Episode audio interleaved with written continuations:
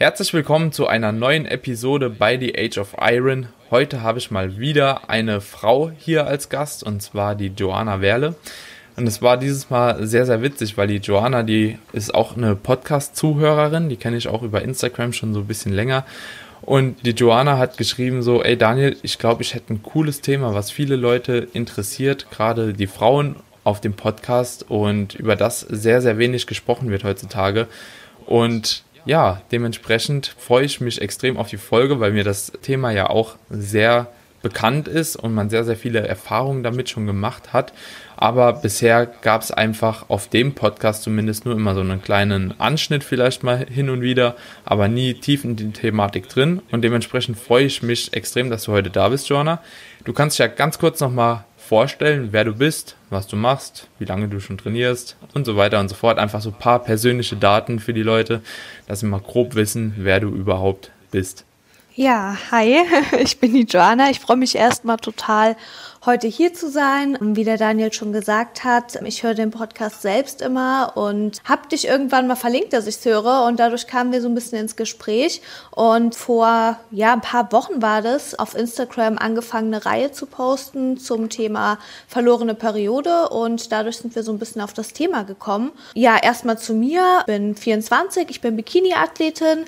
Bis jetzt bin ich immer beim IFBB gestartet. Meine erste Saison war 2018. Ja, beruflich beruflich bin ich Fitnesscoach und Studentin und ja, genau, seit, äh, ja, meine letzte Saison war 2019, die Herbstsaison und hm. genau, also wie gesagt. Hast du quasi zwei Saisons mitgemacht bisher? Genau, zwei Saisons, zweimal die Herbstsaison und mhm. ja, werde jetzt voraussichtlich im Frühjahr 21 wieder starten. Okay, ja. auch nochmal Bikini? Bikini, ja. Also ist ja. in Planung, kommt halt ja. drauf an, aber also meiner Meinung nach ja. Ja, ist, ist, ist bei dir auch so, so, so, so ein kleiner Zwiespalt schon, dass man sagen kann, ja, okay, vielleicht geht es auch irgendwie mal in äh, Figur oder so? Mm, oder? Figur eher weniger, also für mich war immer so dieses Bild, womit ich eigentlich damals angefangen habe, Wellness, aber ich weiß, dass das halt eben eher etwas unrealistischer ist. Für mich ist es jetzt so, dass ich sage, ich weiß noch nicht genau, bei welchem Verband ich halt beim nächsten Mal starte mhm. und deswegen eigentlich ist auf jeden Fall die Bikini-Klasse das, wo ich immer gestartet bin, aber ähm, wie gesagt, bei mir ist jetzt so, ich muss halt schauen, wo ich beim nächsten Mal starte. Figur sehe ich mich persönlich eher weniger, einfach halt eben vom Posing und auch generell vom Körpertyp her. Wir sind jetzt halt aktuell auch noch im Aufbau, also also ein bisschen Muskulatur soll eigentlich noch dazukommen. Hm. Ja. ja. Ist halt immer ja. gefragt, was gesehen werden will. Ne? Also in der letzten Saison bin ich rangegangen ja, und dachte so, okay, nachher stehst du da und hast neben den anderen keine Muskeln. Und national hm. war dann so, okay, krass, ist doch mehr als gedacht bei mir an Muskulatur hm. noch da. International war es dann wieder so, dass ich da halt so ganz gut im Mittelfeld war. Also da kann man sagen, da kann man sogar noch ein bisschen was draufpacken für die Bikini-Klasse. Okay. Ja, ja, das ist immer krass zu sehen, wie groß die Unterschiede auch irgendwo sogar in einer Bikini-Klasse sind, ne? Wo mhm. man eigentlich so denkt, ja, da hat man so ein gewisses Schönheitsideal, was man verfolgt und dann im Endeffekt will doch jeder irgendwas anderes sehen, ne? Also ich weiß, IFBB was die... ist natürlich auch nochmal anders wie bei zum Beispiel der GmbF. Ich glaube, also beim IFBB haben die tendenziell doch schon noch mal ein bisschen mehr Muskeln wie bei der GmbF. Ja, nee, genau deswegen. Also für, für IFBB auf jeden Fall, gerade international, will ich schon oder würde ich sagen, kann man noch ein bisschen Muskulatur draufpacken. Aber ich weiß halt, dass bei mir die ganz große Schwachstelle eher die Präsentation ist als die Form an sich. Deswegen ist da so ein bisschen, dass da eigentlich der Fokus drauf liegen sollte für die nächste Saison, weil ich weiß, ja. dass ich mir dadurch schon ja eher Minuspunkte gemacht habe oder machen konnte oder eher mhm. ein bisschen äh, daran noch arbeiten kann, um halt eben einfach in der nächsten Saison noch mal besser dazustehen. Ja, Okay. Und welche Verbände hast du so angeplant? Also geht es quasi eher um Wettkämpfe, um die Wettkampfauswahl an sich oder wirklich um einen Verbandswechsel? Nee, um, um, um Verband auf jeden Fall. Also ich habe halt eben schon, ja, eigentlich seit meiner zweiten Saison, zum Beispiel auch beim GmbF geliebäugelt. Bis jetzt war halt immer so, dass mhm. ich äh, bei der IFBB gestartet bin und dann ist man halt da auch dann wieder gestartet, ne? weil du dir mhm. natürlich doppelt überlegst, ob du sagst, okay, du gehst woanders hin, weil du halt gesperrt wirst. Deswegen ist halt immer die Frage so vom Wechsel her. Hatte natürlich auch jetzt mal mit meinem Coach drüber gesprochen. Wir haben gesagt, wir lassen uns das mal offen und schauen halt eben einfach, wie ich Ende des Aufbaus ja. aussehe und wie dann im Endeffekt die Lage ist, wo man halt auch reinpasst. Ne? Mhm. Ja, ja, das ist halt wirklich ein Problem vom IFBB, finde ich, dass man da im Verband gesperrt wird. Das ist eigentlich totaler Quatsch. Ist schade. Gerade ne? wenn man Naturalathlet ist, ne, und halt woanders auch starten kann, ohne dass es jetzt im IFBB irgendwie was ausmachen ja. sollte. Umgekehrt fände ich es irgendwie noch gerechtfertigt, ne? Mhm. dass man sagen kann, okay, der startet bei der IFBB oder die und womöglich ist er halt eben auch enhanced. Ne? Also es ist ja nicht jeder ähm, Neddy, der beim IFBB startet. Leider. Aber ja. Ja, gut, was heißt, also ich ja, finde, das sollte es, es jeder entscheiden. Krass auf die Klasse aber klar. An, so, ne? Also ich finde halt Bikini ähm, ist es halt eben, muss, muss natürlich halt jeder selbst wissen, sein. aber ja. finde ich halt schon, das ist halt auch so, wo ich sage, okay, ich finde es halt cool, dass du dich beim GmbF halt eben so messen kannst, dass du sagst, sind alle auf einem Level, ne? Und ja. das ist eigentlich so einer der Punkte, warum ich sage, ich sympathisiere halt eben damit, zu sagen, okay, du kannst halt eben dich mit Leuten messen, die einfach mit denselben Möglichkeiten die Prep gemacht ja. haben wie du. Es ist natürlich ja. ein Unterschied, da sind wir uns, denke ich mal, auf jeden Fall mhm. einig. Und das finde ich eigentlich ganz cool. Ich finde es halt eben sehr, sehr schade, dass es immer nur den, den einen großen Wettkampf gibt. Das ist so ein bisschen das. Aber was ich halt cool finde, dass du natürlich sonst auch sagen kannst, okay, ich starte jetzt dann doch noch einen Wettkampf bei der NPC oder noch beim NRC mhm. oder sonst wo, ne? Ja, ja. Also das finde ich auch cool. Ich weiß jetzt nur nicht, wie es bei der NPC ist. Ich glaube, beim NRC wirst du nicht gesperrt, wenn du noch irgendwo anders NPC startest. NPC ne? glaube ich auch nicht.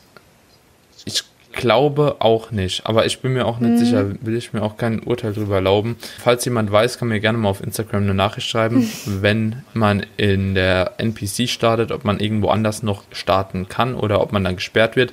Ich glaube auch, dass es nur beim IFBB so ist, dass die dann wirklich so die Abgrenzung ziehen. Das Problem ist, irgendwo finde ich gerade auch so in der Bikini oder auch in der Men's Physikklasse bei der GmbF, dass du, ja, dass du halt eben kaum Möglichkeiten hast oder weniger Möglichkeiten hast international. Ne? Aber Andererseits ist es beim IFBB so, wenn du dann national startest, sagen die meisten international ist halt relativ wenig natural noch zu holen. Also ist halt auch die Frage, ob sich das halt so lohnt, international halt zu gehen. Ne? Also es ist schon das brutal, ist so das Starterfeld international. Also ich bin ja die letzte Saison international, ich bin in Diamond Cup, mhm. Diamond Cup gestartet in Rom und bin halt in der letzten Saison noch Junioren gestartet. Also es war meine letzte mhm. Juniorensaison und bei den Junioren hat es halt auch fürs Finale gereicht. Aber wenn du dann halt da stehst mit, boah, mit wie vielen Leuten standen wir? Ich glaube knapp 25, über 25 Frauen, also es war Elimination mhm. und du stehst halt da und guckst links und rechts und denkst dir so, Alter, wo bin ich hier gelandet, ne? Also das mhm. ist brutal. Das ist mhm. schon, schon wirklich heftig international. Ja, und dann muss man halt eben auch sagen, so, wenn man weiß halt, dass viele halt da auch noch einen anderen Weg gehen, obwohl es halt nicht nötig ist, das muss man ja auch nochmal sagen, mhm. aber ob man da wirklich ans selbe Ziel kommt, ist halt die Frage. Und dann stellt sich halt für mich die Frage, ob es nicht auch sinniger wäre, wirklich einfach irgendwo zu starten, wo halt jeder die gleichen Chancen hat und den gleichen Weg bestreitet, sagen wir mal so. Ähm, aber wie gesagt, international ist es halt von der GmbF beziehungsweise dann von dem Dachverband von der INBA auch relativ mau. Ne? Mhm. Aber man hat halt eben, wie du schon sagst, auch die Möglichkeit, dann trotzdem noch woanders zu starten, siehe MPC, wenn das halt möglich ist. Oder auch über, keine Ahnung, England PCA und so, da gibt es halt auch noch schöne Wettkämpfe eigentlich. Und ja, also ich sag, man sollte sich gar nicht so krass davon verschließen oder davor verschließen. Das ist mir jetzt schon öfter zu Ohren gekommen, halt eben gerade so in der Bikini-Klasse, dass eigentlich nur IFBB so das einzig wahre ist. Aber ich denke, wenn man sich halt eben mal über einzelne Verbände noch so ein bisschen mehr mhm. informiert, mhm. dann gibt es schon ausreichend Möglichkeiten, irgendwo zu starten. Das ist jetzt, habe ich auch dieses Jahr nochmal krass gemerkt, weil die GmbF wurde ja jetzt abgesagt für die Herbstsaison. Mhm. Und dann war natürlich für mich auch schon mal ein dicker Wettkampf weg. So, dann wäre noch die Weltmeisterschaft von der DFAC gewesen und die ist ein, ach, dieses Jahr auf den Cayman Islands, was für mich dann auch irgendwie so ein bisschen so, boah, ey, weiß ich nicht, ob ich mit mhm. 16 Stunden extra für die Cayman Islands irgendwo hinfliegen soll unter den Umständen. Und dann fängt es natürlich auch an, wo du dann schaust, okay, wo kannst du denn noch starten?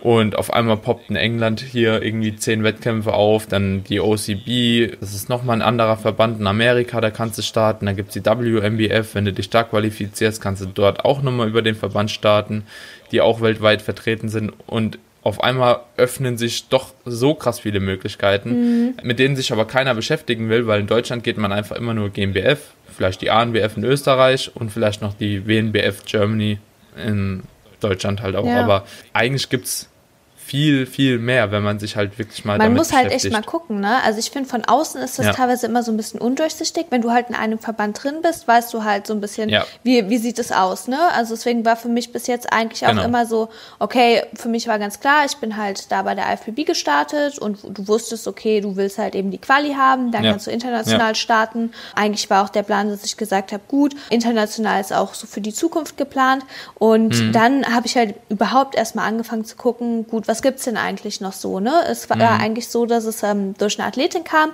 wo ich auch gesagt habe, oh, irgendwie passt du nicht so wirklich zum IFBB. Lass uns doch mal gucken, wäre nicht vielleicht die NPC mhm. was für dich? Oder eine Athletin habe ich jetzt, die möchte halt eben beim NAC starten, dass mhm. man halt eben dann sich auch so ein bisschen was anderes anguckt. Und klar, du kennst es ja mhm. selbst, du guckst natürlich halt dann auch als Coach immer noch mal doppelt so und guckst, okay, ja. was ist wo gefragt und so. Und dann fängst du natürlich auch an, selbst zu überlegen, okay, passe ich vielleicht auch woanders nochmal besser rein. Ich finde es ja. eigentlich auch ganz cool, einfach zu schauen, wo passe ich rein oder auch wo passt mein Athlet rein, weil es natürlich auch einfach so ist, dass überall was anderes gefragt ist und im Endeffekt, du kannst ja nur deine persönliche Bestform bringen und musst dann halt einfach Eben. schauen, wo passt mein, mein Look halt rein, ne? wo bin ich gefragt, ja. jetzt mal Platzierungen dahingestellt, ob es halt eben dann vorne dabei ist oder nicht. Aber ich denke mal, man macht ja schon mit, weil man sagt, okay, ich möchte mich ja. halt auch gut platzieren. Und deswegen finde ich halt schon gut zu schauen, okay, wo mache ich dann mit, ne? Mhm.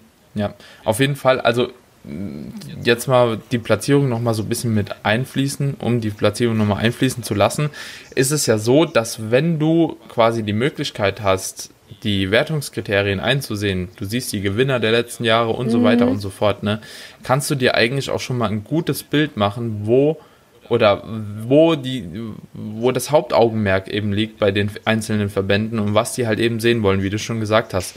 Und wenn du dann eine Athleten hast oder einen Athlet, wo du weißt, okay, wenn du fertig bist mit Diäten, dich müssen wir so und so preppen, dass du auf dem Wettkampf starten kannst und da hast du dann auch einfach die größere Chance, vorne mitzuspielen.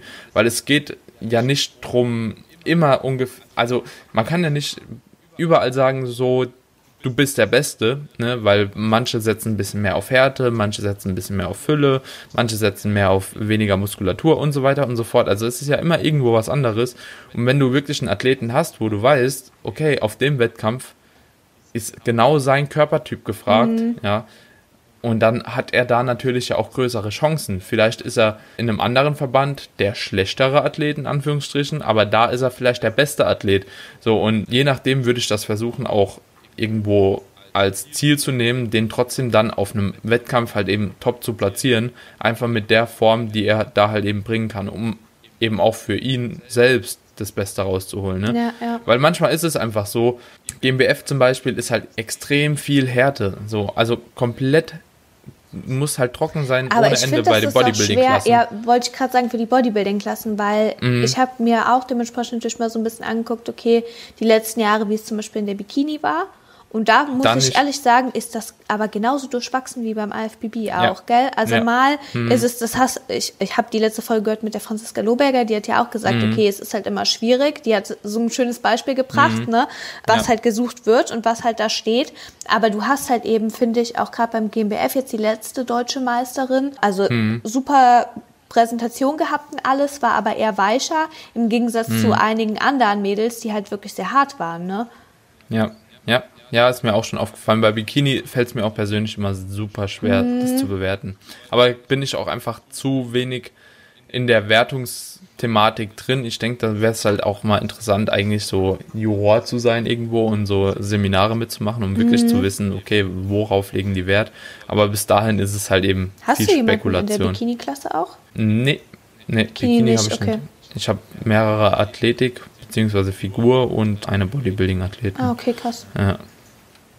Aber Bikini jetzt selbst nicht, habe ich auch bislang noch nicht so gecoacht. Also ist, denke ich, glaube ich, einfacher zu coachen wie vieles andere, weil halt eben das letzte Stück Härte, wie du schon sagst, ja, so ja. nicht immer notwendig ist. Aber bislang habe ich noch keinen Bikini. Ich glaube, dass es ne? halt, wie du schon sagst, also an für sich relativ ähnlich ist, aber wie du sagst, so die, die letzte Endhärte. Also, wo ja. du sagst, okay, die letzte Woche, finde ich, bei Bikini ist, ja, musst du nicht so viel machen wie jetzt in anderen Klassen, ne? Ja. Ja. ja.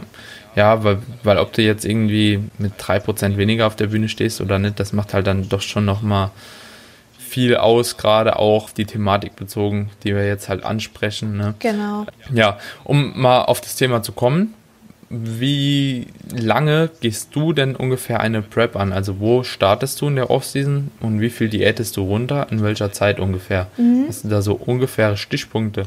Also die letzte Prep also klar, bis zum letzten Wettkampf waren es ungefähr ja, etwas über fünf Monate. Hm. Bis zum ersten waren so 16 Wochen, also 16 Wochen Diät, ne? Also mhm. jetzt wirklich reine Diät angepeilt. Ich habe es beim letzten Mal halt auch ein bisschen anders gemacht. Also ich habe meine letzte Vorbereitung alleine begonnen, beziehungsweise mit meinem mhm. Freund zusammen, selbst gecoacht. Also er macht immer mein Training und ich habe mir meine Ernährung zusammen gemacht. Also klar, wir sprechen das ab, mhm. aber so vom, vom Grundgerüst her und dementsprechend halt auch immer gemeinsam Formchecks und Co. gemacht. Dann die letzten mhm. Wochen von der Prep habe ich mir noch eine zweite Meinung dazu geholt. Mit ihr arbeite ich auch jetzt zusammen hast du auch schon mal einen Podcast gehabt, die mhm. Larissa Reinelt. Und ja, wie gesagt, also ich habe so angefangen, dass ich dann 16 Wochen vorher ungefähr in Diät gegangen bin, habe mir halt vorher auch alles natürlich genau ausgerechnet. Es war beim letzten Mal eine Gewichtsabnahme von roundabout nur 4 Kilo. Also mein erstes Wettkampfgewicht 2018 waren 2 Kilo weniger als jetzt mein letztes Wettkampfgewicht. Und mhm. jetzt bin ich auch ungefähr, ja, so sechs Kilo über Wettkampfgewicht. Also ich glaube, im mhm. Bikini ist das halt eben alles gewichtstechnisch nicht so viel, ne?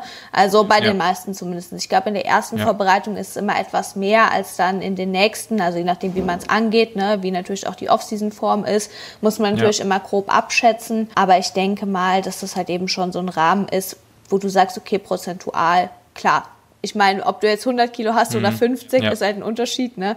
Ja. Aber das waren halt eben beim letzten Mal so 16 Wochen und roundabout 4 Kilo. Und beim ersten Mal war es was mehr. Ich glaube, beim ersten Mal waren es auch nur 14 Wochen und 8, 8 Kilo so, mhm. ja. Okay. Ja, 14 Wochen und 8 Kilo ist aber dann nochmal ein Unterschied. Mhm, das war bei, auch, bei, ja. bei ja, bei 14 Wochen und 8 Kilo, da kann man sich ja schon mal ausrechnen, das ist auf jeden Fall schon mal über ein halbes Kilo pro Woche. Mhm. Ja, je nachdem, wo man dann in welchem Körperfettanteil schon startet und so, kann das natürlich schon einige Risiken mitbringen. Ja, ja. Ne? deswegen ist es jetzt ist es immer noch nicht so, nicht dass ich jetzt sagen würde, oder wie, wie, wie schwer bist du? Jetzt sind es so. Also da gewesen. Da, damals? Bei der ersten mhm. Prep oder, also mhm. bevor ich meine erste Prep gestartet habe, waren es so 58 Kilo. Ja, ja, ja, und das ist halt eben auch noch so ein wichtiger Punkt. Ne? Hättest du 80 Kilo gewogen, ja. ist es vielleicht noch okay. Ich bin klein, vielleicht sollte ich das nochmal dazu sagen. Ja, ne? Also bei Bikini 58 Kilo. ja bei 58 Kilo ist das halt schon nicht mehr so viel. Ja, ne? ja. Und wenn man da 8 Kilo dann runternehmen muss, das ist ja über 10 Prozent vom Körpergewicht allgemein schon. Ja, das ist eine Menge. Deswegen, also ja. ich habe für mich auch gesagt, also klar, diese, diese Off-Season ist auch so, dass ich gesagt habe, ich muss auf jeden Fall in einem guten, normalen Körperfettbereich wieder sein. Einfach mhm. auf die Thematik, wo wir gleich nochmal drüber sprechen. Aber ähm, ich finde halt trotzdem, wichtig, dass du halt eben nicht so hoch gehst mit dem Körperfett beziehungsweise auch mit dem Gewicht, weil ich finde, es muss ja auch irgendwann wieder runter, ne? Und wenn mhm. ich halt eben so Riesensprünge habe, prozentual gesehen halt immer, ja. ne? Also ich denke mal, ich kann ja. sagen, sechs Kilo bei mir sind natürlich eine andere Hausnummer als sechs Kilo jetzt bei ja. dir zum Beispiel. Aber dass man da halt eben schon irgendwie schaut, dass es dann halt eben nicht so viel ist. Oder dass man es halt anders angeht. Ich meine, du hast ja. jetzt, soweit ich das bei dir mitbekommen habe, ja auch so viel länger Zeit eingeplant mit deinem Coach. Ihr seid das ja nochmal etwas anders angegangen. Aber ich finde schon, dass man halt eben sonst nicht sagen kann, okay, ich nehme jetzt mal in 16 Wochen 10 Kilo ab. Ne? Also das mhm. finde ich dann natürlich genau. auch wieder zu extrem. Deswegen sollte man halt einfach immer schauen, okay, wo startet man und das dann halt auch dementsprechend planen. Also wenn ich jetzt weiß, okay, ich habe eine Athletin, die muss halt eben einfach von der Ausgangslage nochmal viel weiter runter, dann würde ich halt eben auch viel früher anfangen nochmal. Also mhm, ich glaube, es ja. ist nichts schlimmer. Die Erfahrung habe ich in der ersten Diät gemacht, als wenn du nachher sagst, okay, ich habe noch drei Wochen, aber es sind auch noch vier Kilo, die runter müssen, so nach dem Motto. Und du denkst dir ja. so, oh mein Gott, wie soll das denn jetzt noch funktionieren und funktioniert das überhaupt? Ja. Und dann wird es einfach nur schlimm. Also. Ja. Ja, ja, ja, genau. Und das ist halt eben auch bei meinem ersten Wettkampf oder nee, beim zweiten war das jetzt. Da habe ich zwar eine richtig gute Härte auch erreicht, aber ich muss am Schluss richtig reinklotzen und ich weiß auch, wie viel Muskulatur mir, also mhm. neben den ganzen Symptomen, die da aufgetreten ist, weiß ich auch, wie viel Muskulatur ich in der letzten Zeit kaputt gemacht habe. Ja, ja. So einfach, weil ich einfach schon zu tief mit dem Körperfett war und das hat safe bestimmt zwei Kilo Muskulatur gekostet, ja, so ja. in den letzten vier Kilo und das muss halt absolut nicht sein. Aber ihr und habt dementsprechend ja auch, die, auch immer. Bei dir ist ja. ja auch das Gewicht, was du, was du haben musst, ne? Du wirst gewogen. Ja, ja genau, ja, genau. Genau, ja, ja.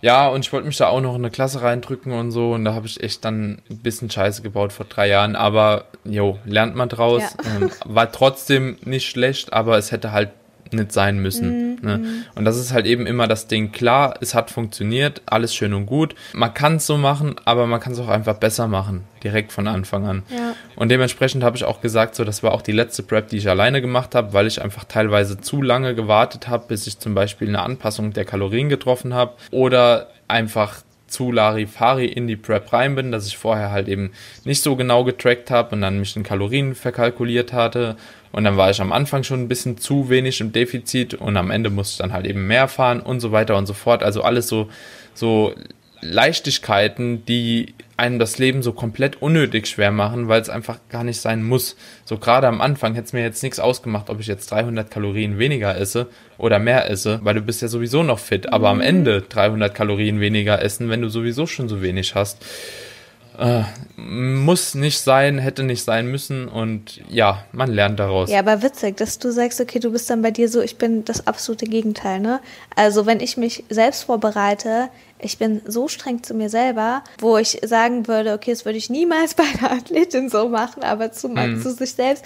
Also ich wäre so oder ich bin so, okay, da läuft jetzt mal gerade zwei Wochen nichts oh nee, mhm. jetzt, jetzt noch mal all in und noch mal extremer und noch mal Ach so, ja, ja, das, doch, das habe ich auch gemacht. Ich habe nur am Anfang, habe ich, ja, ja, ich habe es nur am Anfang verdrödelt okay. halt, ne, weil ich am Anfang einfach die Kalorien falsch eingeschätzt hatte, weil ich von Nicht-Tracking quasi in die Diät gegangen bin mhm. und nochmal getrackt habe.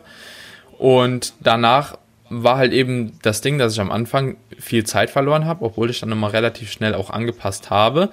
Aber dann habe ich gemerkt, okay, erstens, ich werde leichter dieses Jahr wie die Saison vorher, wo ich auch nicht mit gerechnet habe, weil ich einfach härter war. Mhm. Und dann musste ich natürlich auch, wie du schon sagst, so voll ranklotzen. Dann habe ich kaum Refeeds gemacht, dann habe ich kaum Diet Breaks gemacht oder machen können. Äh, Diet Breaks waren vor drei Jahren oder vor vier ist es ja fast schon, waren die sowieso noch gar nicht so in, im Trend. Man hat gar nicht richtig gewusst, was ein Diet Break mhm. überhaupt ist. Da waren so Double Refeeds und Multi-Day Refeeds etc. kamen da so ein bisschen mehr auf. Aber da habe ich dann halt für mich vielleicht öfter mal die falsche Entscheidung getroffen. Mhm. Statt einfach mal ein Refeed zu machen, drei Tage, habe ich dann halt gesagt, ja, okay, ich gehe mal einen Tag irgendwie 300, 400 Kalorien hoch, war dann aber immer noch im Defizit. Also ich habe die ganze Prep eigentlich im Defizit gemacht und ich konnte meine Resting Metabolic Rate, also so das, was ich im Durchschnitt einfach verbraucht habe, konnte ich einfach sehen, wie die so langsam gesunken mhm. ist. Und wenn ich jetzt das vergleiche, so die Diät 2017 ohne Diet Breaks, die ersten 10, 12, 13 Wochen, ohne wirklichen Refeed, außer glaube ich zwei Stück mal, wie gesagt, die aber keine richtigen Refeeds irgendwo dann in dem Sinne waren. Ich glaube, ich war zum Status Quo bestimmt 400 bis 500 Kalorien tiefer schon bei der gleichen Abnahme oder einer ähnlichen Abnahme, wie ich jetzt bin. So, und das nur, weil ich dieses Mal mehr mit Refeeds gearbeitet habe, weil ich mehr mit Diet Breaks gearbeitet habe. Ich glaube auch, weil ich mehr schlafe allgemein. Und das sind einfach so ein paar Dinge, hätte ich das 2017 gemacht, oh, die Prep, die wäre so viel angenehmer gewesen, weil bislang ist halt auch alles so gut gelaufen mhm. und es ist einfach viel, viel Planungssache. Total, also ich kenne es auch, also meine erste Prep, das war ich glaube, bei so vielen ist es so, dass wenn du sagst, okay, meine erste Wettkampfdiät, das ist so ein, so ein Horrorszenario gewesen, ne? Ich meine, klar, es ist ja. auch immer so, das ist das erste Mal, dass du überhaupt das machst. Du weißt nicht so wirklich, worauf du dich einlässt und so. Beim zweiten Mal kannst du das mehr abschätzen. Aber ja. ich glaube, im Nachhinein würde eh fast jeder sagen, boah, so wie ich es beim ersten Mal gemacht habe, jetzt mit dem Status quo würde ich das nie wieder machen, ne? Also wenn ich vergleiche, allein so jetzt, wie du auch sagst, kalorientechnisch, habe ich jetzt in der letzten Prep fast das Doppelte gegessen wie in der ersten und ich würde behaupten zu sagen, dass die Form weitaus besser war. Und ja, deswegen, also da kann man halt eben wirklich sagen, man, man muss nicht sich teilweise unnötig extrem quälen, um in Form zu kommen. Ne? Also man kann das halt, ja. natürlich, eine Wettkampfvorbereitung ist hart, da brauchen wir ja nichts schönreden. Das ist halt zum gewissen Maß, so das ist ein Leistungssport, das ist extrem, aber ich denke, je nachdem, wie man es angeht, kann man es halt eben auf jeden Fall so gestalten, dass es halt eben, soweit es geht, ertragbar ja. ist. Ja. Und jetzt gerade speziell bei euch Frauen, ist dir da irgendwas aufgefallen, was für dich extrem hart war in der Prep, also was du auch vielleicht nicht erwartet hattest am Anfang? Irgendwelche Symptome, die vielleicht eher bei euch als Frauen auftreten wie bei uns Männern? Mhm. Also ich denke, was bei jedem extrem ist, ist halt eben einfach die Stimmung. Aber das ist halt mhm. eben so, was bei mir extrem war. Also jetzt einfach so ein Vergleich. Also die erste Wettkampfvorbereitung habe ich mit meinem Freund zusammen gemacht. Der hat halt eben auch Wettkampfvorbereitung gemacht. Also wir haben das zusammen gemacht. Mhm. Und ich würde schon sagen, dass ich die meiste Zeit wirklich noch mal extremer von der Stimmung war. Also da war wirklich so hoch und runter, ne? Mhm. Das war halt schon extrem. Das ging in der letzten Prep ein bisschen besser, aber Stimmung ist trotzdem immer so, okay, in der einen Stunde bist du happy, sobald du Hunger kriegst, denkst du, du könntest weinen, so nach dem Motto, ne? Ja. Also das finde ich ist halt auf jeden Fall extrem. Ähm, ich denke mal, dass die Symptome ansonsten, du kennst ja auch, dass die halt eben sehr kalt ist, gerade am Ende der Prep, ja. ne? Umso niedriger der KFA wird, umso kälter wird dir. Dann, klar, Hunger kommt natürlich auch immer dazu und dementsprechend ist das halt eben so. Und natürlich, dass du halt eben einfach merkst, okay, ich bin ja ab einem gewissen Grad extrem, ja, motivationslos oder kann mich sehr, sehr schwer auf Sachen konzentrieren. Also so dieses mit diesem Konzentration, das war bei mir gerade in der ersten Vorbereitung, aber auch am Ende der zweiten Vorbereitung schon extrem. Also so dieses wirklich lange, länger auf was konzentrieren. Wenn du jetzt wusstest, okay, zum Beispiel ich hätte Klausurenphase in der Uni ja. gehabt, um Gottes Willen, ne? Also das wäre in der Zeit so gewesen, wo ja. ich gesagt hätte, nee, weil du denkst halt eben wirklich, ja, eigentlich fast 24-7 an den Wettkampf. Und da gibt's halt eben nicht viel andere Dinge, die dich wirklich interessieren, wo du halt sagst, okay, wenn ich jetzt halt eben in Offseason bin, dann, dann sind für mich ganz andere Sachen noch wichtig. Also natürlich steht auch immer noch äh, Training und Ernährung so im Fokus vom Leben. Ich glaube, ja. das ist bei jedem Athleten ja. irgendwie so. Aber in der Prep hast du halt nochmal einen ganz anderen Fokus und alles andere fällt halt so ein bisschen, ja, einfach weg. Mhm. Ja, ja. ja kann, kann ich auch so bestätigen. Also gerade so Konzentrationsprobleme, was ich halt auch noch sehr, sehr stark hatte, das hatte ich jetzt im letzten Podcast mit Niklas auch schon gesagt, ist so ja, Blutdruck und Kreislaufprobleme mhm. irgendwie. Das war bei mir auch noch sehr, sehr stark. Aber ansonsten, ich werde halt auch echt unangenehm still, mhm. so irgendwann. Ne? Also das ist echt so ein großes Problem von mir. Ich bin sowieso schon so ein bisschen eher introvertiert, auch wenn man es vielleicht auf dem Podcast nicht so glauben mag, aber das ist schon so ein Ding, da wird es, glaube ich, für meine Mitmenschen halt auch unangenehmer, mit mir irgendwie abzuhängen. Das kenne ich so. aber auch. Also bei mir ist so, oh Gott, die letzten Wochen vorm Wettkampf, wenn mich dann irgendjemand fragt, wollen wir uns treffen, so, mm. ich kann nicht. Ja, wieso? ja, ich bin in Vorbereitung ja. und kein Mensch versteht's, ja. weißt du so. Oder ja. dann du willst zu deiner Familie fahren und du denkst dir so, oh Gott, wenn ich da jetzt hinfahre, nee, das, das ist voll anstrengend. Das kriege ich nicht gebacken, so, ne? Wo du halt so denkst, so, es versteht, glaube ich, kein Mensch außer ein anderer Athlet, wie du dich fühlst. Ja, es ist ganz schwierig zu beschreiben irgendwie, ne? Auf jeden Fall, auf jeden Fall. Und wenn man jetzt gerade mal so an die, die obwohl fangen wir mal bei der Offseason an. Wenn man bei der Offseason und die Diät einer Frau hat, ja, mhm. ist es ja so, dass gerade auch, wenn du dich wiegst, abhängig vom Zyklus, Gewichtsschwankungen eben auftreten. Ne? Ja. Konntest du da Beobachtungen machen, vielleicht bei dir selbst oder auch vielleicht bei Athletinnen, die du betreust, wann, zu welcher Zeit du quasi das höchste Gewicht hast, mhm. wann du vielleicht auch so die meisten Wasseransammlungen hast und wann eben nicht. Also ja, vielleicht ganz gut nochmal zu erklären für alle, die nicht so in der Thematik sind. Also wenn wir jetzt über einen ganz normalen Zyklus sprechen, ohne dass man halt eben jetzt zusätzlich irgendwie hormonell verhütet oder co, hast du halt eben eigentlich drei Phasen im Zyklus. Beziehungsweise wenn du die Menstruation nochmal als extra Phase sehen willst, dann haben wir vier Phasen. Ist halt eben so, dass in der ersten Phase, also ein Teil der ersten Phase, so die ersten eins bis vier, fünf Tage, je nachdem, wie lang die Menstruation halt geht. Ist bei jeder Frau ja auch ein bisschen unterschiedlich. Mhm. Also der Zyklus ist so im Schnitt halt eben 28 Tage, plus minus bei jeder Frau. Und du hast halt eben dann die ersten Tage deine Menstruation. Da ist es so, dass die ähm, Hormone halt erstmal abfallen und dann fängt es halt eben an mit der Follikelphase, dass das Östrogen steigt. Du hast halt eben dann in der Mitte des Zyklus hast du deinen Eisprung und dann nach diesem Eisprung kommt dann halt eben noch ein weiteres Hormon, das Progesteron, mit rein im Zyklus und das ist eigentlich das, was dafür verantwortlich ist bei der Frau, dass der Körper so ein bisschen ja, ich sage jetzt einfach mal, weich gemacht wird für eine mögliche Schwangerschaft. Also so in dieser ja. letzten Zyklusphase. Das ja. heißt eigentlich so, ja, gerade die Woche, bevor du deine Periode bekommst, ist so die Phase, wo dein Gewicht wenn steigt. Also das ist bei manchen wirklich ja, nur so ein paar hundert Gramm und bei manchen können das auch drei Kilo oder mehr sein. Das ist mhm. immer total ja, je nach Person abhängig. Mhm. Also bei mir sind das, denke ich mal, so eineinhalb, zwei Kilo ungefähr maximal, die halt eben mhm. das Ganze dann schwankt. Aber es ist halt auch immer so, dass ich zum Beispiel im Coaching jetzt bei meinen Kundinnen die auch in ihre Tabelle, also wir haben halt eben eine Tabelle, wo du Gewicht und Co. Mhm. einträgst, auch immer den Zyklustag eintragen lasse. Weil mhm. ich glaube, wenn ja. du Frauen in der Vorbereitung hast, dann kennst du das so, oh mein Gott, ich bin total fett geworden, mein Gewicht ist jetzt mhm. um zwei Kilo hoch, was ist das bloß? Und dann guckst du dir den ja. Zyklustag an und dann weißt du, okay, in ein paar Tagen bekommst ja. du deine Periode, du bist jetzt schwerer, warte mal, wir wiegen dich jetzt mal eine Woche nicht und dann wiegen wir dich wieder und dann ist wieder alles normal. Ne?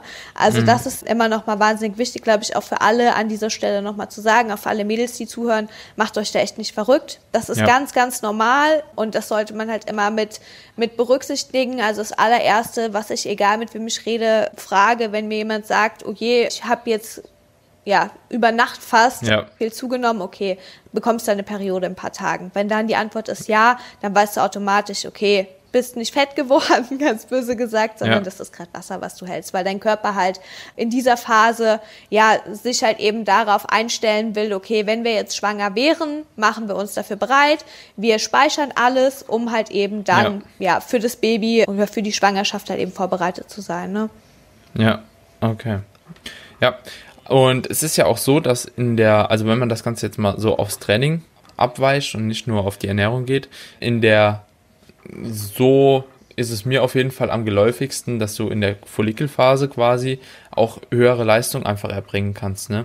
Weil, also so ist auf jeden Fall meine Interpretation, weil es ist ja eben so, dass durch diesen Anstieg von Östrogen halt eben auch bis zur Ovulation, also bis zum Eisprung hin, hast du ja einen starken Östrogenanstieg mhm. und eigentlich muss es ja kurz vor dem Eisprung dann auch, musst du eigentlich am leistungsfähigsten sein, beziehungsweise konnte ich auch so beobachten, dass so quasi nach der Menstruation das immer so ansteigt von der Leistungsfähigkeit, du immer fitter, vitaler wahrscheinlich auch bist, so bis zur Ovulation eigentlich, also bis zum Eisprung und dann nimmt auch die Leistung so wieder so ein bisschen ab, mhm. ne? Hast du da Beobachtungen machen können, dass dass das irgendwie tendenziell auch in der Diät irgendwelche Einschränkungen bringt? Dass es danach dann nochmal abfällt oder dass du dann quasi, denkst du, das hat einen Zusammenhang, dass die, wenn die Leistung abnimmt nochmal und das Gewicht steigt, dass vielleicht auch der Kalorienverbrauch sich dadurch ändert? Das ist jetzt ja, reine also Spekulation. Also, also ich, ich glaube nicht, dass man das so belegen kann. Theoretisch denke ich, dass man das auf jeden Fall so angehen kann. Da habe ich letztens auch noch mit meinem Freund, der die Trainingsplanung bei uns macht, drüber gesprochen. Und wir haben uns überlegt, okay, könnten wir das vielleicht auch irgendwie nutzen, um im Training das so umzusetzen. Ich finde es halt wichtig oder ich glaube, dass du auch mit einem gewissen Schemata arbeitest, indem du versuchst, deine Kraftwerte stetig zu halten oder zu steigern. Ne? Mhm, Deswegen ja. ist für mich halt eben so, ich merke das schon selbst, einfach sowohl von der Laune als auch von der Vitalität und das merkst du natürlich auch im Training. Ne? Also ob du ein gutes mhm. Training hast oder ein schlechtes Training. Aber ich finde es sehr, sehr schwierig, das dann wirklich auf die Trainingsplanung so zu staffeln, dass ich sage, okay, die ersten zwei Wochen in meinem Zyklus trainiere ich mit höherem Gewicht und dann fällt es ab, weil ich will ja trotzdem halten, ne? Mhm. Um halt eben auch die Muskulatur einfach, gerade auch in der Diät zu halten, finde ich es wahnsinnig wichtig, dass man da halt eben einfach auch gut guckt, seine Kraftwerte zu halten. Mhm. Was man jetzt zum Beispiel ja. machen könnte, wenn man es jetzt so sieht, dass man sagt, okay, ich plane halt eben dementsprechend meinen Trainingszyklus mit einer Deload-Phase ein oder so. Mhm. Wenn ich weiß, okay, in der Woche bin ich jetzt gerade eh total down. Ich finde halt eben wichtig, nochmal extremer eher auch drauf zu achten bei der Ernährung. Weil ganz viele Frauen haben halt eben gerade, wenn es dann in diese, ja, Phase kommt, kurz vor der Periode ja auch Heißhunger und Co., mhm. was natürlich auch vom Körper so gesteuert ist, dass du sagst, okay, wir wollen uns jetzt alles ziehen, was geht. Und gerade in dieser Phase will der Körper halt eben auch alles ansetzen. Also ja. in, der, in den ersten zwei Wochen läuft dein Stoffwechsel eher auf Hochtouren und wenn ich da dann was esse, dann setze ich das vielleicht kaum an. Und in der Phase, wo ich denke, boah, ich brauche das jetzt gerade, weil mein Körper mir signalisiert, ich habe Heißhunger, ich will jetzt irgendwie Schokolade oder so essen, ist eigentlich die schlimmste Phase, in der du jetzt rein von der Form gesehen dem Ganzen nachgeben solltest, weil in dieser Phase der Körper sich das halt dann wirklich zieht, um es anzusetzen, weil dein Stoffwechsel halt in der Phase nicht so auf Hochtouren läuft wie in der ersten Phase der, Menstruation, äh, der Menstruation des Zyklus. Mhm. Es ist, ich glaube, ich habe aber eben auch so einen gedanklichen Fehler gemacht. Ich meine, also jetzt nochmal um das Ganze nochmal, also am Anfang von dem Zyklus steigt das Östrogen an genau. bis zur Ovulation, dann fällt es ab. Im Gegenzug genau. steigt das Progesteron, Progesteron eben an und eigentlich ist es aber auch so, durch dieses Progesteron, durch diesen Anstieg von Progesteron, dass die, also das ist ja auch verbunden mit ein paar Sachen, zum Beispiel so, dass irgendwie die Körpertemperatur so ein bisschen mhm. steigt, ne? Also und dass du auch eigentlich in dieser Phase trotzdem, trotz dass du eine geringere Leistung hast, trotzdem einen höheren Rauch hast, weil die Stoffwechselrate auch tendenziell ein bisschen hochgeht. Und durch diesen Abstieg von Östrogen, sowas, und durch Absturz von Östrogen, kommt es halt eben dazu, dass du halt eben auch diese Cravings verspürst, mhm. die du mhm. halt eben gerade schon benannt hast. Ist ja auch immer so, dass alle denken, okay, das böse weibliche Hormon ist dieses Östrogen, ne? Eigentlich ist ja, ja. das Progesteron, wenn wir es jetzt als ja. böse betiteln wollen, ist ja auch Schwachsinn, ne? ist halt ganz natürlich. Ja. Aber das ja. ist halt eben das, was bei uns Frauen ja dafür sorgt, dass wir halt eben schön weich werden, um so zu sagen. Ne? Ja, ja, ja.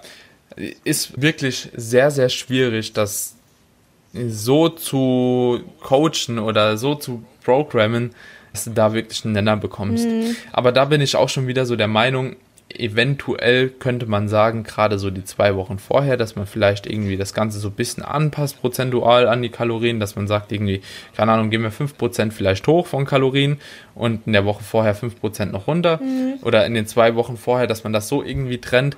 Allerdings finde ich es auch wieder nicht so sinnig wie allgemein Calorie Cycling auch im Aufbau. Ne? In der Diät vielleicht doch tendenziell mehr. Mhm. Ne? Dass du in der Diät halt eben in der Rate of Loss bleibst, die du halt eben auch erreichen möchtest. Und aber im Aufbau, glaube ich, würde ich da an Kalorien gar nicht so viel herumexperimentieren. Ja, ja. Obwohl, wenn es einem halt eben gut tut, sage ich mal, ja, gerade auch diese Cravings um auszugleichen. Dem vorzubeugen, ja, das auf jeden Fall. Könnte man halt schon vielleicht sagen, okay, dann ess vielleicht da halt mhm. doch tendenziell vielleicht 200 Kalorien mal mehr, weil du hast eben auch wieder die Phase, also Erfahrung, was ich jetzt sammeln konnte, wo du einfach keinen Hunger hast. So gerade so vor der Ovulation ist der Hunger meistens so ein bisschen geringer ja. einfach, ne? So ist, ist vielleicht eine Überlegung, das anzugehen, wie praktikabel das halt das eben ist immer ist. Das ist immer, finde ich. Ich finde, wenn man Sachen halt so ein bisschen theoretisch auseinanderdimmt, ist auch, wo ich sage, okay, ja, würde auf jeden Fall Sinn machen, aber wie du schon sagst, in der Praxis ist es, finde ich, wieder schwieriger umzusetzen, da wirklich zu sagen, okay, wir optimieren jetzt alles, weil Sachen zu überoptimieren, finde ich teilweise auch wieder ja, verkompliziert dir wieder Sachen, wo du sagst, okay, das sind jetzt vielleicht so fünf Prozent mehr oder weniger, die ich rausholen kann aus etwas. Wenn ich aber sage, okay, pass auf, klar hast du jetzt gerade ein Training, in dem du vielleicht dich nicht so 100% fühlst, aber du hast halt deine Kraftwerte, die du erreichen willst und dementsprechend weißt du ja, okay, ja gut, ich krieg das jetzt halt trotzdem irgendwie hin, ne? Also ja, wenn du halt eben den genau. Fokus hast, dann finde ich, bist du halt eben schon so, dass du sagst, okay, ich krieg das halt trotzdem irgendwie hin und da profitierst du dann, glaube ich, doch noch mal ein Stück mehr draus, als zu sagen, okay, ich versuche jetzt halt eben in dem Fall das genau so zu optimieren, dass ich dann halt eben die ersten zwei Wochen nutze, um dann noch mal mehr Gas zu geben und dann die anderen zwei Wochen wieder ein bisschen runterfahre. Ich finde, ganz oft ist es besser, Sachen konstant zu halten, als zu viel hin und her zu sprengen, ne? Ja, ja, ja. Ja. Aber von der Herangehensweise, wenn man das überlegt, macht es Sinn. Einfach ja. Auf jeden ja. Fall, ja. Ja. Was man eventuell, also das finde ich eine super Sache, gerade in der Diät bei Frauen. Ich weiß nicht, ob du auch mit Refeeds arbeitest ja, bei deinem ja. Coaching, mit Diet Breaks, mit Deloads. Gerade Refeeds sind ja extrem wichtig für Frauen ja. in, der, in der Prep, ne? um auch einfach so lange wie möglich so Menstruationszyklus beziehungsweise auch die Periode an sich aufrechtzuerhalten. Und was man, finde ich, ganz gut implementieren kann, ist halt eben, wenn du dir im Vorhinein schon sagst, für einen gewissen Zeitraum, den du hast, beispielsweise, wir nehmen jetzt einfach mal fünf Wochen und dann hast du eine Woche Diet Break Deload. Mhm. Ja. Wenn du weißt, du hast diese fünf Wochen zur Verfügung, dass du dir halt eben sagst, okay, ich habe für jede Woche zwei Refeed Days geplant. Ne? Und wenn du dann hingehst und statt jede Woche zwei Refeed Days machst, vielleicht zum Beispiel so ein Multi-Day Refeed immer in der ja in der Lutealphase quasi das einbaust, ne, mhm. wo du sowieso mehr Hunger hast, wo du einen höheren Verbrauch hast und so weiter und so fort, dass du dir quasi diese Refeeds autoregulativ setzt, dass du quasi in deiner in, den, in der Follikelphase da erstmal vielleicht drauf verzichtest, wenn halt eben kaum Cravings da mhm. sind, weißt wenn sowieso Tiefsgewicht ist und alles eigentlich ziemlich gut läuft, dass man da halt kaum Refeeds einbaut und dafür halt eben da hingeht und zwei Wochen später vielleicht vier Refeeds auch mal hintereinander baut, je nachdem, wie stark die Cravings sind. Ne? Ja, das finde ich so. auf jeden Fall an für sich eine ganz coole Herangehensweise, weil du halt eben da ja wirklich auch nochmal so auf dieses Psychische eingehst, zu sagen, okay, jetzt brauche ich das gerade, ne?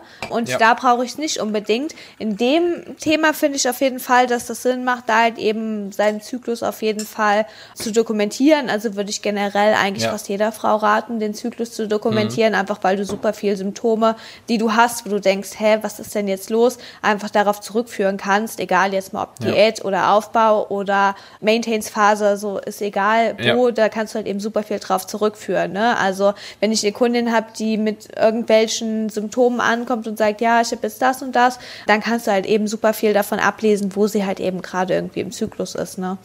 Ja, ja, genau. Also ist auf jeden Fall ein Thema, das sehr schwierig zu handhaben ist, aber ich denke, man kann mit dem einen oder anderen Trick schon ein bisschen was ja, ändern, ne? Ja, ja, auf jeden Fall. Gerade was das Wohlbefinden angeht. Also das ist natürlich auch ja. immer ein Riesenpunkt einfach. Auf jeden Fall.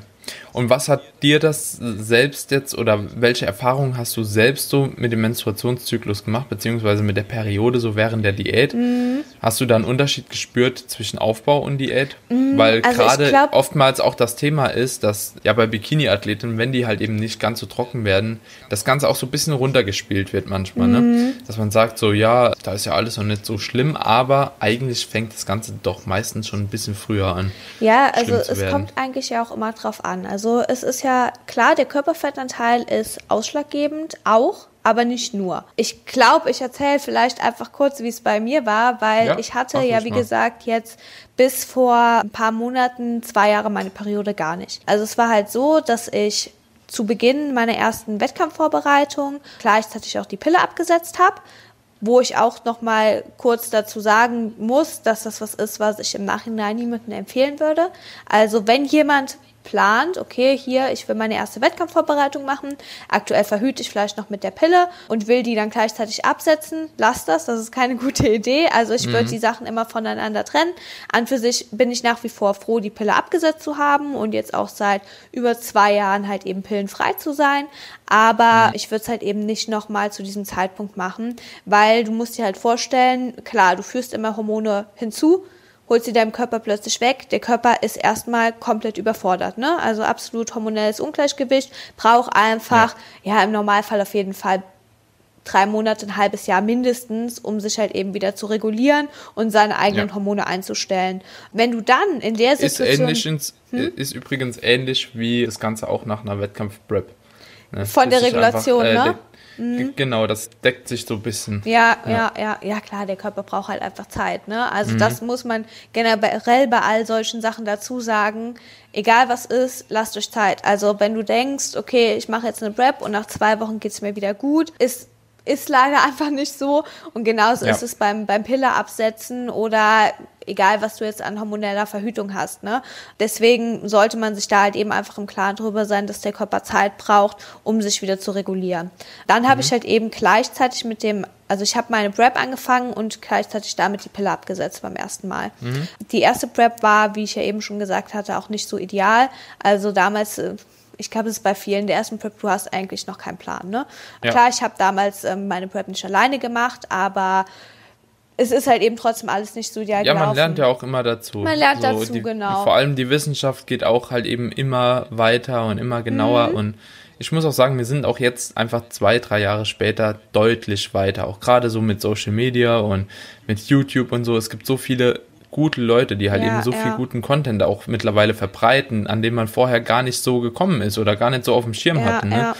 Und jetzt also Total, ich bin extrem ja. dankbar, wie sich die Zeit geändert hat. Auf ja. jeden Fall. Und gerade wenn du halt eben offen für Neues bist und sagst, okay, ich, ich schaue mir ja. an, was kann ich denn so machen, dann ist es auf jeden Fall mega cool, ne? Aber auf jeden Fall mein, dir, ja. meine erste Prep war halt eben so, wie wir eben schon gesagt haben, was halt schwierig ist. Kalorien sehr niedrig, sehr großer, sehr große Gewichtsabnahme auch. Also so wo warst du da kalorientechnisch, dass die Leute das mal Oh Gott, also angefangen gar nicht so tief, ne? Also angefangen so mit 1700 ist bei, hm. bei meiner Größe eigentlich nicht so wenig, ja.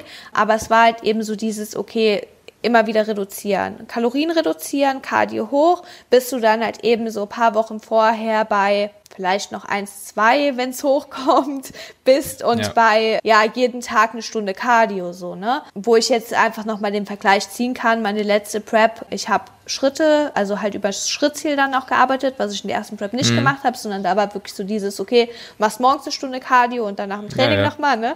Und beim letzten, bei der letzten Prep war es halt so, dass ich ein Schrittziel hatte, eigentlich immer so im, im in der Range von 10.000 ungefähr, 10.000 ja. bis 15.000 so in der Range und halt eben, ja, ich glaube zwei Wochen vorm Wettkampf war ich bei 1.800 Kalorien an Trainingstagen, das war so mit das wenigste. Mhm. Beim, das ist angenehm bei deiner Größe. Ja, habe ich auch gedacht, also so, das ging ganz gut. Ja. Klar, ich war, war auch immer noch bei, bei 200 Gramm Carbs oder so, ne, knapp, ja. also das war, war, schon, war schon ganz angenehm, aber bis Hast ich... so viel wie ich jetzt. Echt jetzt? also okay. Ja gut, aktuell ja. esse ich so im Schnitt so um die 300 fast.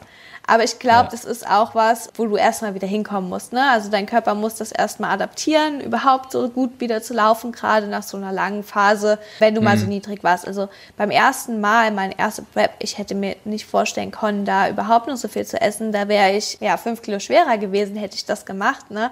Aber deckt sich ja auch mit dem, was ich eben erzählt habe, so von genau, der ersten Prep genau. zu Kalorien zur jetzigen Prep. Ja. So jetzt auf 2,5. Am Schluss der letzten Prep war ich bei 1450 oder so. Boah, krass. Und das auf deine deine, Größe und dein Gewicht. Ne? Was ja, hast aber du damals wie gesagt, gebogen? selbst kaputt gemacht. Ja. Was hast du gewogen? Das kann man sich so selbst kaputt machen, ja, einfach ja. selbst zerschießen. Ne? Total. Hm. Was hast du damals gebogen? Also die Stage war, glaube ich, so 75. Ja, gut, krass. Und dann, wenn du das mal vergleichst, ne? Aber das ist, das ist schon heftig, wenn man halt zurück mhm. überlegt teilweise, was man so in den ersten, ersten ja. Diäten gemacht hat. Deswegen finde ich das Thema jetzt auch so wichtig, einfach um viele vielleicht davor zu bewahren, zu sagen, okay, ich mache das. Weil ich finde immer so, mhm. aus deinen eigenen Erfahrungen kannst du halt eben einfach Leute, die das noch nicht gemacht haben, immer so ein bisschen raus lernen lassen. Also klar, mhm. es ist immer so dieses, ja, äh, ich habe das falsch gemacht, mach das nicht. Ist auch mal blöd zu sagen, aber wenn man halt eben sich jetzt überlegt, wie du schon sagst, es gibt halt eben mittlerweile so viel, wo man sich Wissen rausziehen kann, dass man halt eben das vielleicht bei der ersten Prep den Fehler nicht macht, das zu machen. Ja, wie gesagt, auf jeden Fall, halt die erste Prep ist nicht so ideal gelaufen und eigentlich habe ich die ganze erste Prep über meine Periode dann auch direkt gar nicht bekommen. Also Pille mhm. abgesetzt, noch versucht gegen zu regulieren, aber mit der mit der äh, Wettkampfvorbereitung zusammen. Also du hast einmal eh den Körper, der Fast schon hormonelles möglich, ja. Ungleichgewicht hat und dann kommst du noch mit einer extremen Diät rein was soll der und Körper machen? Cardio dazu. Ja, genau. Also schön den Stress hier oben, Kalorien ja. hier unten, Hormone machen eh diesen und der Körper ja. denkt sich so, what the fuck, was mache ich eigentlich hier? Kannst ja. du vollkommen vergessen, ne? Also dementsprechend kannst du dir vorstellen, äh, wie meine Lage war und ja. also da hat halt echt nichts funktioniert. Ich habe meine ersten Prep dann auch nur einen Wettkampf gemacht. Der war gut, aber danach ich war tot, ne? Also ich war, mhm. war froh, dass ich das überstanden habe. Ich hatte damals eigentlich erst auch noch geplant, ähm, noch mehr Wettkämpfe zu machen, aber nach dem einen habe ich es dann auch belassen, ne? Und dann mhm. war erstmal nach dem ersten Wettkampf so, dass ich eh dachte, okay, das hast du einmal gemacht, das machst du nie wieder. Bis ich dann halt eben angefangen habe zu sagen, okay, warte mal, es gibt so viele, die machen mehrere Saisons, es kann doch nicht bei jedem so scheiße laufen, mhm. dass du dich so schlecht fühlst und ja, es muss ja auch irgendwie einen anderen Weg geben, ne? Dann halt eben ja. wirklich damit angefangen, sich zu beschäftigen, okay, wie kann man das Ganze anders angehen? Und dementsprechend dann, ja, ich glaube, das hat keine paar Monate gedauert. Dann wusste ich auch, okay, du startest nächsten Herbst wieder mhm. und testet es einfach mal, also im Selbstversuch auch, ne? Mhm. Und dann habe ich trotzdem, muss ich ganz ehrlich sagen, die letzte Offseason immer noch einen riesigen Fehler gemacht, weil ich einfach aus der ersten Prep äh, mit den Kalorien so niedrig war. Ich habe sehr lange eine Reverse Diet gemacht.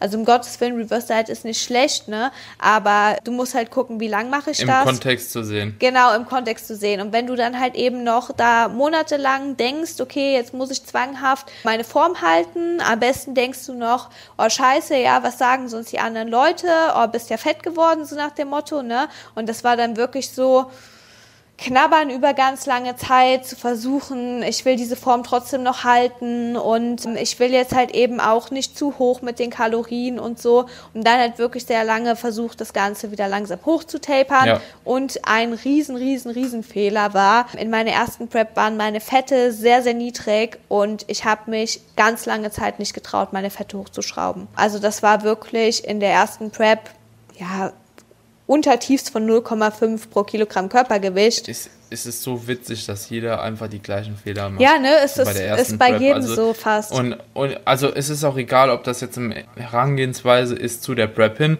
Das Problem ist, dass ich halt eben sehr, sehr viele Naturalathleten, ähm, ist jetzt erstmal egal, ob Mann oder Frau, einfach an den Vorsätzen der Bodybuilder, so der Peak Bodybuilder mm. nimmt. Weißt du, so, weißt du, die ja, Chicken, Reis, Brokkoli, bla bla bla bla bla, ja, keine du Fette. Du kannst so, es dann die, vielleicht machen. Vielleicht ein nachdem, Ei ne? am Tag oder ja, so. Ja, ja, aber das, das Ding ist halt, wenn du halt von außen noch Testosteron zuführst, wenn du Schilddrüsenhormone zuführst und so weiter und so fort, dann hast du ja schon einen Großteil abgedeckt irgendwo. Genau. Und dann hast du natürlich auch nicht die Symptome, ähm, die halt immer damit einhergehen ja, sind, ja. wenn halt alles nicht mehr reinkommt. Genau, weil dein Körper und muss halt die, einfach die Hormone immer noch selbst produzieren und äh, wenn ja. du dem halt jegliche Substanz nimmst, um das zu machen, gerade halt eben die Sexualhormone sind ja, Steroidhormone und die brauchen halt eben einfach die Fette, weil sie halt eben daraus bestehen, dann musst du dir halt eben überlegen, okay, wenn ich jetzt plötzlich meinem Körper so gut wie nichts mehr an Fetten zuführe und hab an meinem Körper auch kaum noch Fett dran, ja, wie soll der Körper denn dann überhaupt noch Hormone produzieren können, ne? Und dann fährt ja, halt alles runter. Kont kontrovers ja. halt. Und ja, und irgendwann kam es halt einfach eine schöne Welle, so dass die Naturalathleten einfach auch, also ich spreche da auch immer ganz großen Lob in Brosep, Misha Janiek etc. so aus, Mega, weil die einfach so die, die, die Leute waren, die auf YouTube halt einfach so viel Mehrwert vermittelt hatten. Und die hatten ja auch eine riesen Reichweite. Ja. Und ich habe das Gefühl, mittlerweile weiß halt eben fast drei Viertel der Leute so, dass sie halt ja. eben nicht komplett auf die Fette scheißen sollen, dass Cardio vielleicht nicht immer so optimal ist und und ja. und. Also Gerade ich weiß noch, ich habe 2016 sagen, eine geile Herangehensweise. Da habe ich mir auch viel an Wissen für meine zweite Prep von rausgezogen, wo ich gesagt habe, das sind geile ja. Ansätze. Ich, ich, ich habe die 2016er Prep, so habe ich eigentlich, damals, da war ich halt auch schon ein bisschen drin, aber auch noch nicht so hart so. Ich habe schon einiges richtig gemacht. Aber 2016 habe ich meine Wettkampf-Prep durch die einfach so durch die ganzen Empfehlungen von Patrick Teutsch, die ganzen YouTube-Videos mhm. so mit Renegade Diet und so, habe ich genau eins zu eins so nachgemacht und ich habe wirklich dann ein Paket auf die Bühne gebracht und das alleine halt so, ne? Also ist es schon. Ja, also um Gottes geil, Willen, weißt du, so im, im so, ersten, also die erste Prep, das Ergebnis war jetzt auch nicht scheiße. Also ich meine, ich bin damals ja. überall Platz 1 gewesen, also habe meine Klasse halt gewonnen. Ich bin halt damals auch beim IFBB gestartet in Luxemburg, habe da halt eben, ja, eigentlich fast alles halt eben an den Platzierungen gut gerobbt. So ist es nicht, ne? Aber ich finde, ja, es geht halt Aber eben jetzt mehr um das Gesundheitliche. Das ist so ja. dieses, ja, wo ich halt immer wieder so denke, okay, klar, die Optik, du kannst vielleicht auch mit einer Prep, die für Naturalathleten gar nicht so 100% empfehlenswert wäre, trotzdem ein gutes Paket auf die Bühne bringen. Defi so no hate, es ist nicht alles scheiße gewesen beim ersten Mal, ne? Aber du Definitiv. kannst es halt auch irgendwie anders machen und egal inwieweit es halt eben einfach ein Sport ist, in dem es um die Ästhetik geht und im Endeffekt nachher um das Paket, was du auf die Bühne bringst, finde ich, ist halt eben Gesundheit trotzdem was, was du nie irgendwie ja nur für diesen einen Tag oder nur für diesen Wettkampf einfach wegwerfen solltest. Ne? Und deswegen ja. finde ich, sollte man da irgendwie einfach immer die Waage finden zwischen, okay, ich bringe jetzt einfach das geilste Paket auf die Bühne, was natürlich trotzdem irgendwie der Anspruch an dich selbst ist, als auch, okay, ich passe trotzdem irgendwie auf meinen Körper auf. Definitiv. Ja. Ja. Und was waren jetzt so die Herangehensweisen, wo du gesagt hast, okay, das hat mich jetzt irgendwie weitergebracht oder das hat mich jetzt davon weggebracht. Mhm. Ne? Also in der, wie gesagt, in der ersten Off-Season war dann ja auch gar nicht so lange. Also ich habe Herbstsaison 2018 gemacht und dann Herbstsaison 2019 wieder. Und ja, bin halt in der, in der Off-Season da mit den Fetten schon mal etwas höher und mein Körpergewicht, ich war damals auch so sechs Kilo wo, drüber. Wo bewegst du dich da oder wo hast du dich da ungefähr bewegt, so Kilogramm, äh, Gramm pro Kilogramm Körpergewicht? Mit den Kannst Fetten damals? Sagen? Mhm. Ja, schon so 0,8 war so das Maximale, gell, was ich in der letzten Offseason hatte. 0,8? Ja, pro Kilogramm Körpergewicht. Mhm. Weil ich halt damals immer noch so ein bisschen war, so ja, hm, zwischen 0,5 und 0,8. Mittlerweile sage ich so, alles, was unter 0,8 ist, kannst du in die Tonne klopfen. Das ist einfach zu wenig. Aber das war halt eben einfach damals noch dieser Stand, wo ich war, okay, hier, gerade wenn du mit den Carbs hochgehst, dann mach die Fette lieber nicht zu hoch, immer schön alles trennen und so, ne? Und das war halt eben einfach nicht optimal. Gerade wenn du sagst, okay, ich will halt jetzt eigentlich meine Periode wiederbekommen. Also wirklich, mhm. meine Periode, wie gesagt, habe ich jetzt erst nach der zweiten Prep wiederbekommen. Und da haben wir es halt wirklich so gemacht. Also ich weiß nicht, kennst du das, wenn du selber eigentlich weißt, dass du das machen solltest, aber trotzdem vom Kopf her ja. zu dir selbst so bist, dass du sagst, ja, eigentlich müsstest du es machen, aber machst es dann noch nicht Klar. direkt. So war es bei mir die letzte Offseason. Ich hatte da auch zum Beispiel schon ein Mädel, das ich gecoacht habe, bei der ganz klar war, niemals gehst du mit der so tief. Die Fette gehen nicht mhm. tiefer und das hat funktioniert, aber bei mir selbst mhm. war es trotzdem so, ja, kommen, ist alles halb so schlimm. Ne? Du ja, willst deine Form ja. ja trotzdem auch nicht ganz verlieren und so. Und ja, das war halt eben einfach unvernünftig, wenn ich es halt eben jetzt rückwirkend reflektiere. Das ist auch so für mich ein Grund, warum ich einen Coach habe. Genau das, Nicht, ja. Weil ich das bei anderen, also so bei anderen geht das super immer. Ne? Mhm. Du kannst der beste Ratgeber für jegliche Person sein, aber bei dir selbst, du bist einfach manchmal ignorant und dumm und wenn du das eben so hast, Ne? Wenn du das Problem einfach hast, und das haben mhm. sehr viele, dann nimm dir halt einen Coach, ja, der dir ja. einfach sagt, so, ey, mach so das und so. Das war bei mir auch Game Changer. Also ich habe ja, ja, gesagt. Ohne, ohne Spaß, also kann ich auch so deswegen sagen. Deswegen an dieser Stelle, Larissa, ich bin froh, dass ich dich habe. Weil, weißt du, du weißt selbst, was gerade wenn du, wie du schon sagst, wenn du selbst Coach bist, du weißt, wie es geht. Aber du bist bei dir selbst halt immer anders. Und deswegen zum ja. Beispiel, also wenn ich überlege, wir sind jetzt halt wirklich mit den, also jetzt nach der letzten Prep, also ich habe ja wie gesagt die Herbstsaison 2019 gemacht und es, ich hätte zu dem Zeitpunkt, wenn ich jetzt rein auf die Gesundheit gucke, die Prep auch nicht unbedingt machen sollen. Aber von dem, was ich in der Prep gemacht habe, war das so, wenn ich davor meine Periode gehabt hätte, wäre das vollkommen in Ordnung gewesen, weil ich halt eben alles in der Prep trotzdem so gemacht ja. habe, wie ich es jetzt auch machen würde. Ne? Also die Fette waren nicht ja. unter 0,8, ja. die Kalorien waren nicht zu niedrig und nach dieser Prep sind wir halt eben dann wirklich mit den Fetten richtig hoch. Also ich habe wirklich den Schrank voll mit Nussmus und Co. stehen gehabt, wo ich vorher gesagt hätte, Hilfe, davon werde ich jetzt wahnsinnig fett, ne? Aber wir sind halt wirklich mit den Fetten, ja, so roundabout immer um die 1,5 pro Kilogramm Körpergewicht hoch und wirklich über über einen längeren Zeitraum. Also ich war jetzt über drei Monate halt eben wirklich im Überschuss, bin immer noch im Überschuss, auch mit den Fetten. Und das hat halt eben wirklich auch so lange gedauert, bis dann überhaupt erstmal die erste Blutung kam. Der Körper ja. hat natürlich auch Zeit gebraucht. Wir haben ja vorher auch schon mal kurz drüber gesprochen, dass es natürlich mehrere Faktoren sind. Du musst halt eben einfach schauen, dass du längere Zeit im normalen Körperfettbereich bist. Deswegen, wie gesagt, ich finde immer so 10% plus jetzt in Relation gesehen, je nachdem, wie viel du wiegst. Bei mir sind das halt so aktuell so 12 Prozent über meinem Wettkampfgewicht, die ich jetzt in der Offseason habe, also so roundabout 6 Kilo und die brauchte ich auch. Also du hast ja, das, das gesehen. Das Witzige ist ja, da muss man ja auch nochmal unterscheiden, das ist jetzt bei dir als Bikini-Athlet, also da muss man jetzt auch nochmal unterscheiden, Bikini-Athlet oder Bodybuilding-Figurathlet. Genau. Mhm. Ne? Man, wenn man das Ganze einfach so nach der Recovery-Diet-Strategie so ein bisschen verfolgt, ne, dann sagt man je nach Härte halt 5 bis 10 Prozent. Ne? Mhm. Also die Bikini-Leute müssen erstmal sowieso recovern nach der Diät um 5 Prozent, sagen wir mal, mhm. einfach weil die halt eben nicht in der Regel so lean sind. Und die, die halt eben wirklich schon richtig lean sind, die Streifen überall haben, die Venen überall haben, gerade die Frauen, dann eher doch schon direkt auf 10% hoch innerhalb vom ersten Monat oder den ersten sechs Wochen und danach halt trotzdem noch weiter hochgehen, ja. ne? dass du halt eben deinem Körper schon die Möglichkeit gibst, mehr Fettmasse aufzubauen, also allgemein ja, mehr Körpermasse sagst, aufzubauen. Also ich finde, du musst das immer in zeitlicher Relation sehen. Also, ja. wie gesagt, bei mir waren jetzt nicht im ersten Monat die sechs Kilo drauf. Ich glaube, einen Monat danach hatte ich ein, zwei Kilo aber, mehr. Aber, so, wie, ne? aber wie gesagt, das sind, aber die ein, zwei Kilo mehr sind bei dir die fünf Prozent. Genau, ja. Ne, das muss man nochmal in Relation mhm. sehen. Wie gesagt, wenn du halt eben härter warst, dann sind es vielleicht drei, vier Kilo. Ja. Und du wiegst ja jetzt auch nicht so viel. Mhm. Also bei mir zum Beispiel bei 75 Kilo, ja, die ich dann gewogen habe und ich war halt hart, so, dann kann man sagen, okay, nach sechs Wochen bis zu 10 Prozent, 7,5 Kilo bin ich bei 82 mhm. ungefähr, 82,5. Mhm. So. Ne, das war auch so ungefähr tatsächlich die Range, die ich autoregulativ drin hatte, wo ich dann gemerkt habe, okay, so langsam wird's nochmal. Ne? Ich bin jetzt so auf dem Punkt, so, dann gehen die Cravings runter, du hast eben von der Psyche nicht mehr so Probleme, du kannst dich langsam nochmal konzentrieren, du wirst nochmal ein bisschen stärker, mhm. vitaler, lebensfroh.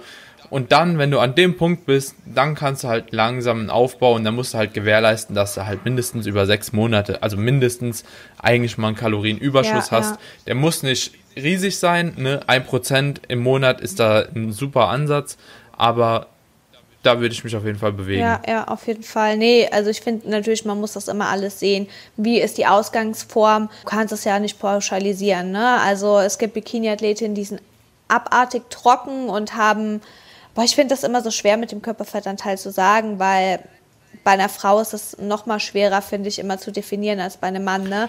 Ich traue mich auch immer nur über Männerkörperfettanteile zu reden, weil, weil, weil bei Frauen weißt du, ist es so. Unter 10% ist ist gut ja. so. Ähm, ja. Also von der Optik. Bei Frauen gehe ich so pauschal immer so 7% hoch, so ja, 6, 7, ja, ne? So, da kommst du so ungefähr in die gleiche, aber das ist das mir ist, immer viel zu vage da. Je nach Messung, ne? Also dann siehst du Mädels auf Instagram, da denkst du so, oh ja, die sind so vergleichsweise vom KFA und dann schreiben die da so, nee. ich habe 10%. Aber das lohnt sich auch gar nicht, ganz deswegen, ehrlich. das kannst du vergessen. Also ja, das ist immer schwer abzuschätzen, auf jeden Fall. Ich, ich bei Frauen, also allgemein finde ich Körperfettprozente eigentlich total irrelevant. So, ich, ne? weiß, ich weiß gar nicht, wie viel Körperfett ich habe gerade und auch nicht wirklich in der ja. Prep, weil wen interessiert Kommt jemand und misst es auf der Bühne? Nee. Nee, so. also wo man sich dran orientieren könnte, ja. wäre halt, natürlich ist es so ein Hilfsmittel zu sagen, okay, in der Offseason zum Beispiel als Mann gehst du halt wahrscheinlich irgendwo von 12 bis 20 Prozent, wirst du wahrscheinlich hormonell ganz gut mhm. aufgestellt sein, um die beste Offseason zu haben.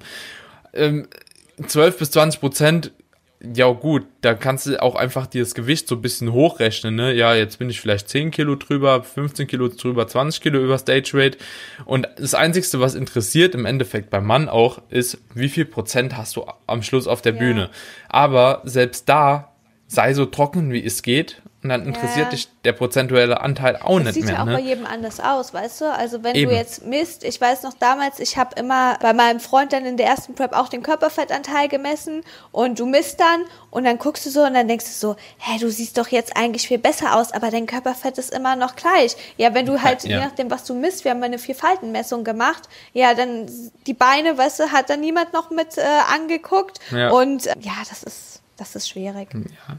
Ja, außer machst halt einen Decksound, genau, selbst der ja. ist halt auch nicht 100% und ich frage mich halt auch immer so, klar, das kann man mal als Gag machen, so ein Dexter, ne, vielleicht auch in mehreren Jahren, dass du einfach so vom Wettkampfsaison zu Wettkampfsaison alle zwei Jahre oder so mal einen Dexter machst, um einfach auch zu sehen, okay, was ist mehr hängen geblieben. Mhm.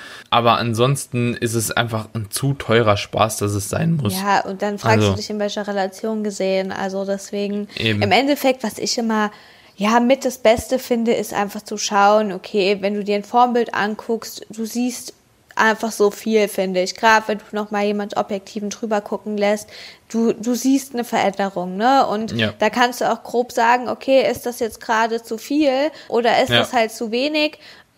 Ja, das, das, ich mache das halt auch bei, sowohl bei mir als auch bei Leuten, die ich betreue, dass ich in erster Linie einfach da auf die Optik gucke. Und ja, dann ist halt eben sowas wie Messen oder so. Klar, Maße nehmen finde ich gut, weil da hast du halt eben, wenn du dann gerade so Gewichtsschwankungen hast, siehst aber die Maße sind ja. relativ gleich, immer noch mal so diesen, gerade für den Kopf, diesen beruhigenden Faktor.